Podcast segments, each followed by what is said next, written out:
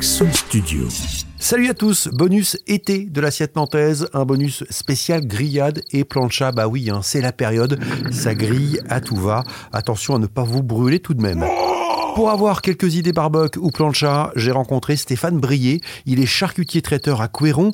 Il est réputé pour euh, la qualité de sa charcuterie. Il a remporté euh, notamment une médaille d'or, s'il vous plaît, en 2018 pour ses saucisses au muscadet lors d'un concours départemental.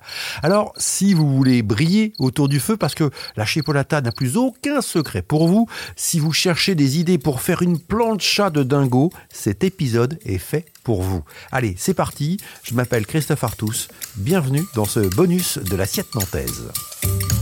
L'assiette nantaise, le podcast complètement food de Nantes. Bonjour Stéphane. Bonjour Christophe. Éclairez-nous un peu, Stéphane, sur ce qui peut se griller ou ne se grille pas. Alors, traditionnellement, évidemment, on, pense aux saucisses, euh, voilà. Saucisses, merguez. brochettes, voilà. Mais on a des viandes, euh, des viandes maintenant en boucherie qui vont se travailler euh, différemment. je vais penser au paleron de bœuf, qui est une viande à pot au feu, et aujourd'hui, on la grille. Pourquoi on la grille? Parce que le, boucher fait un travail exceptionnel dessus, il dénerve toute sa viande. Et là, vous avez une viande qui est d'une tendreté exceptionnelle.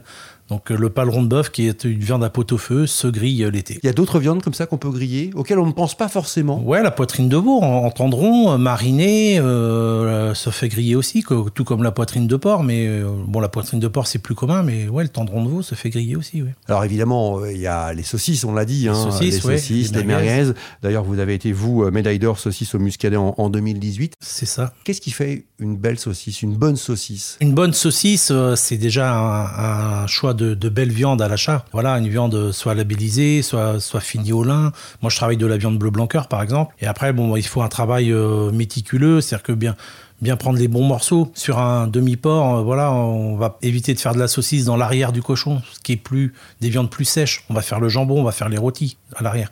À l'avant, voilà l'épaule, on va faire euh, les rillettes, on va faire les saucisses, on va faire les pâtés. C'est des viandes qui sont plus moelleuses. C'est déjà de, bien choisir sa viande.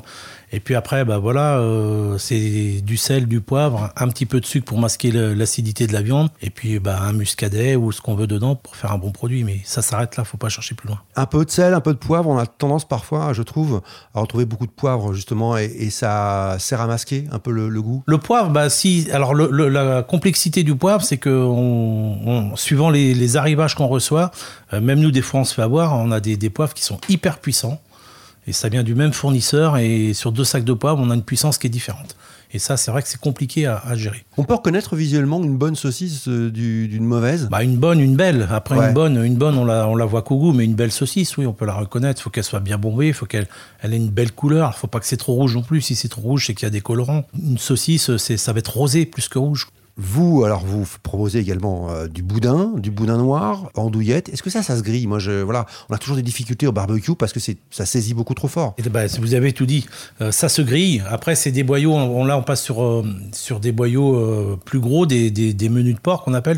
Ils sont peut-être un petit peu plus fragiles. La chipolata, c'est du menu de mouton, c'est du boyau de mouton. La grosse saucisse, c'est du boyau de porc. Donc, ils sont peut-être un petit peu plus fragiles. Et moi, je les mets, quand j'en fais, je les mets plutôt en fin de barbecue, quand les braises elles commencent à retomber.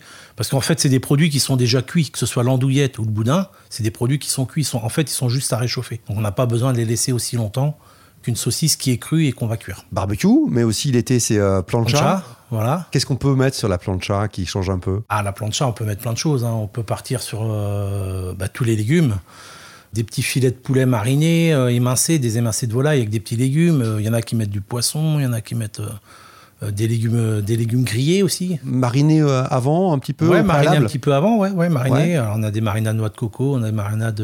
Avec des légumes noix de coco Ouais, ouais, ça, ouais, ouais, ça passe, ouais, ça passe bien. D'autres marinades comme ça Ah, on en fait une avec des oignons, oignons miel, on en fait avec des pêches, on en fait avec, enfin, avec plein de choses, quoi. Des persillades, des marinades persillades. Et si on est invité un jour chez Stéphane, c'est quoi le barbecue idéal? Qu'est-ce qu'il y a dessus? Ah, le barbecue idéal, c'est de la cochonaille. c'est de la saucisse, de la poitrine et de l'andouillette. Quoi. Pas plus. Pas plus, voilà. Merci de nous avoir éclairés. Merci. Vous aimez ce podcast Vraiment? Alors notez-le sur votre application de podcast et recommandez-le évidemment autour de vous. L'assiette nantaise, le podcast complètement foot de Nantes, revient très vite avec un nouvel épisode. Ciao Pour ne pas manquer le prochain épisode de l'Assiette Nantaise, abonnez-vous à ce podcast sur votre plateforme d'écoute préférée.